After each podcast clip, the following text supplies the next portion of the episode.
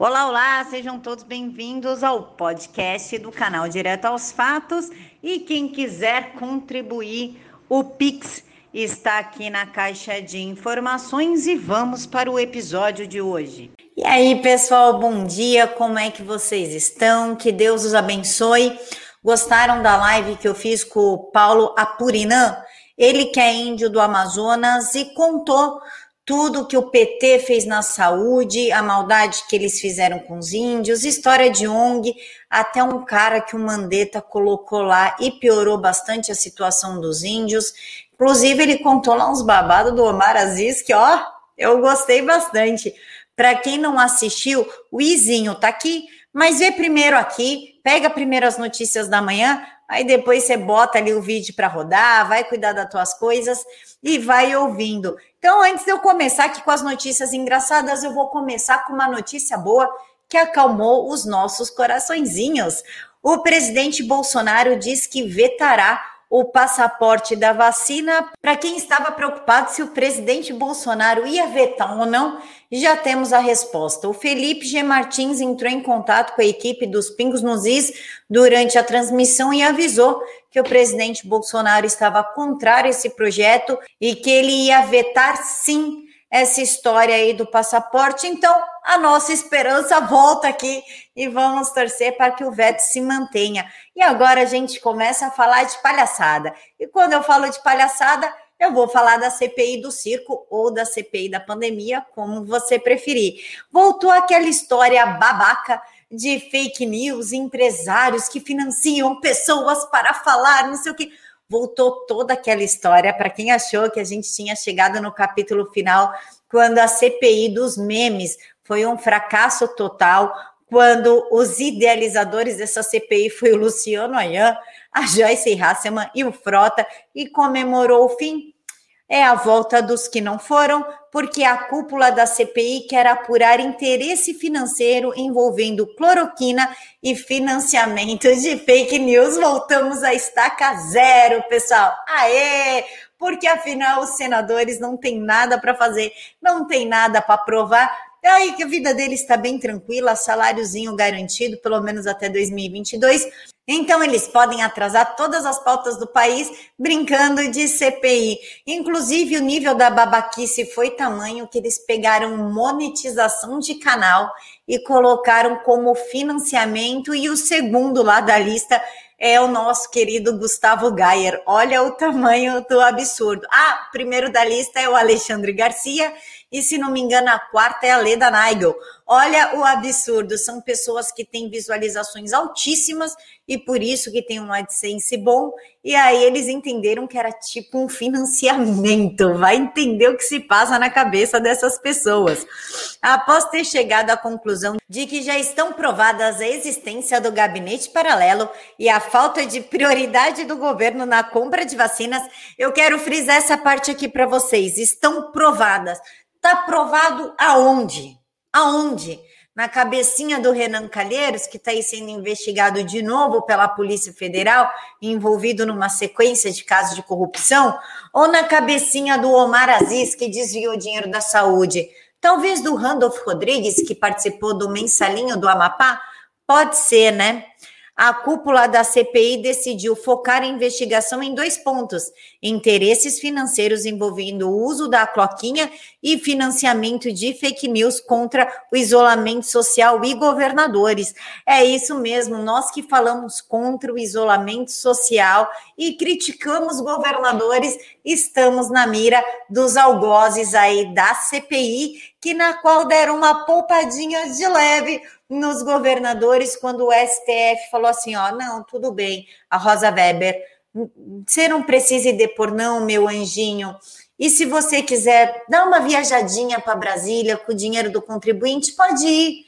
Você não precisa falar nada na CPI. A moda pegou tanto que o Witzel pediu para ficar quieto na CPI. Ele, que nem é mais governador, não quer depor. Wilson Witzel pede ao Supremo Tribunal Federal para não depor na CPI da pandemia ou CPI do circo. Que mensagem que isso passa?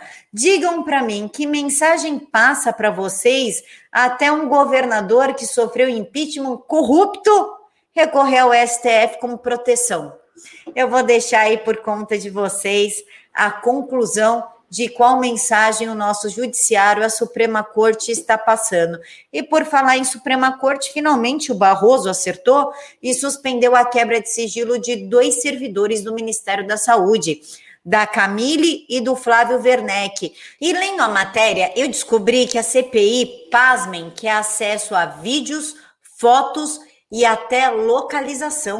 O que será que eles estão esperando saber de tão pessoal da... Meu, gente, foto? Qual que é o interesse de querer saber que foto que a pessoa tirou, que vídeo ela gravou ou onde ela foi? Eles querem acesso à localização.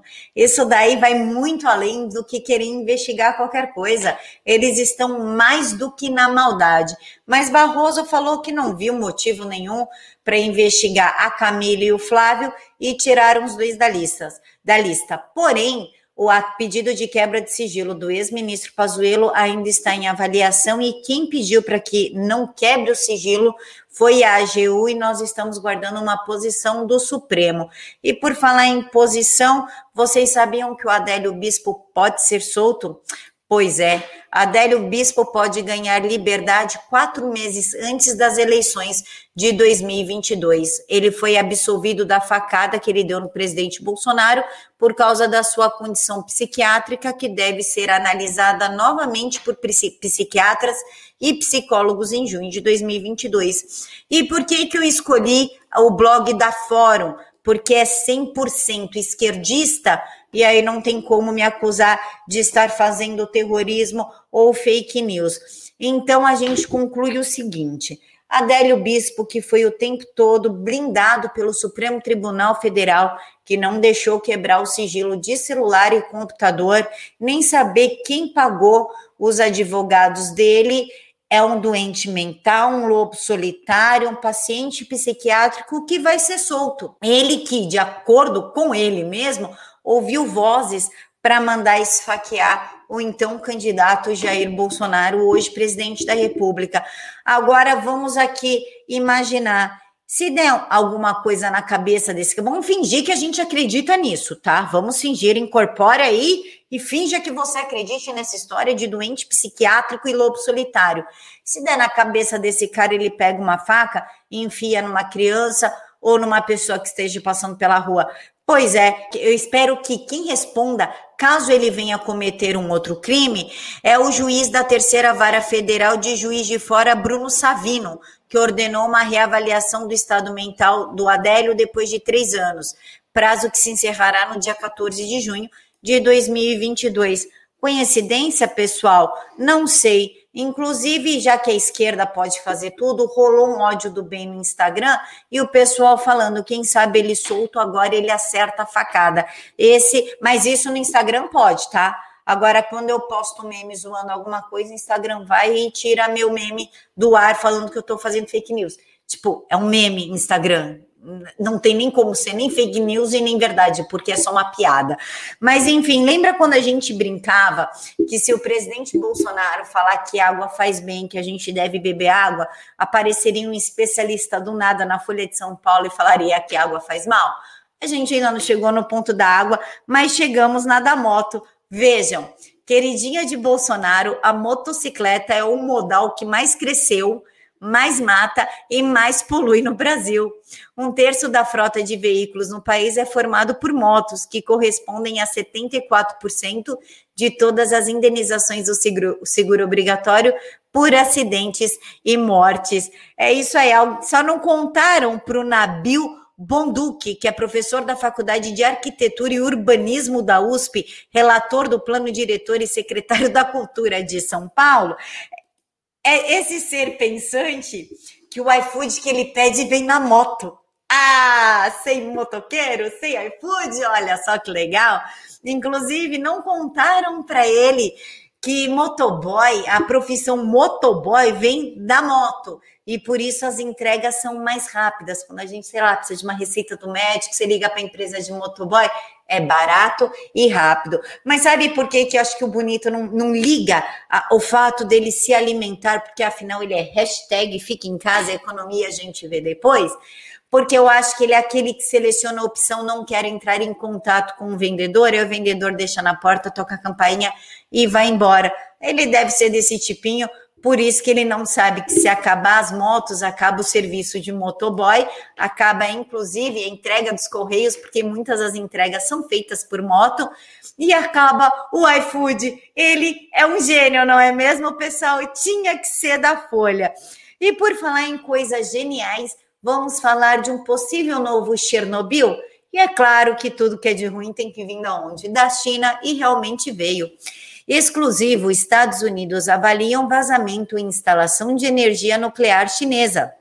Após uma empresa francesa que opera na planta da usina avisar os Estados Unidos sobre uma ameaça radiológica iminente. O governo Biden passou a monitorar a situação, mas o que me chamou a atenção foi esse espacinho aqui que eu já deixei grifado.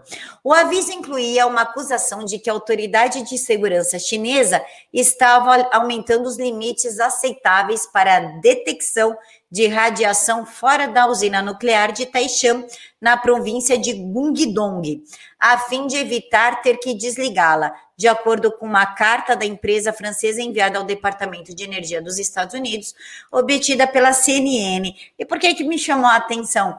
Porque é uma história bem parecida com Chernobyl, onde o cara manda aumentar as propulsões da, da, da usina não aguenta, parece que o carvão que tem lá dentro não aguenta, e aí começa a vazar e eles ficam quietinhos enquanto aquilo começa a afetar e derreter pessoas. E quem assistiu o seriado sabe que as cenas são fortes e muitas vezes revoltantes.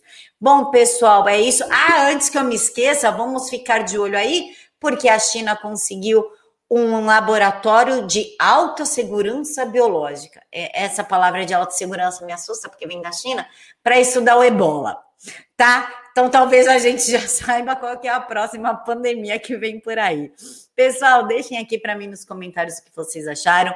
Não esqueça de conferir a sua inscrição e se não te, e se você não estiver inscrito, se inscreva, deixa seu like, compartilhe o vídeo e claro, comente o que vocês acharam das notícias de hoje. Ah, não esquece de assistir a, a entrevista do Paulo do Índio, porque vocês vão gostar bastante. Fiquem todos com Deus e até a hora do almoço, que é a hora que eu venho estragar o almoço de vocês.